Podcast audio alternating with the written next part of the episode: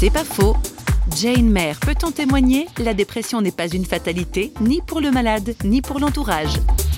Il y a toujours de l'espoir. Et je dirais l'espoir en Dieu, c'est le meilleur dans le sens où il est notre compagnon de route, compagnon de vie, qui nous aime et qui ne nous, condamne jamais.